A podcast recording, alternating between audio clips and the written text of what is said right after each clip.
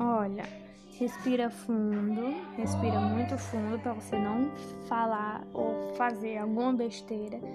Olha, você viu ele pegando outra menina, não foi? Então, ó, não fala nada. Quando ele chegar em casa, quando ele chegar na sua casa, você não vai falar nada. Deixa ele lá chegar.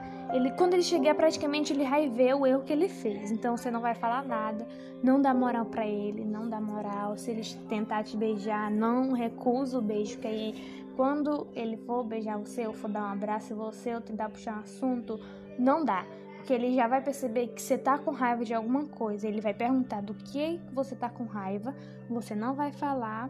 Aí depois você tentar ir se conter, te controlar, aí você vai falar para ele o que que aconteceu, por que é que você tá com raiva e vai falar para ele, olha, eu te vi tu pegando outra menina, eu vi, não adianta disfarçar. Ele vai tentar, ele vai, ele vai, ele vai ver que ele tá errado.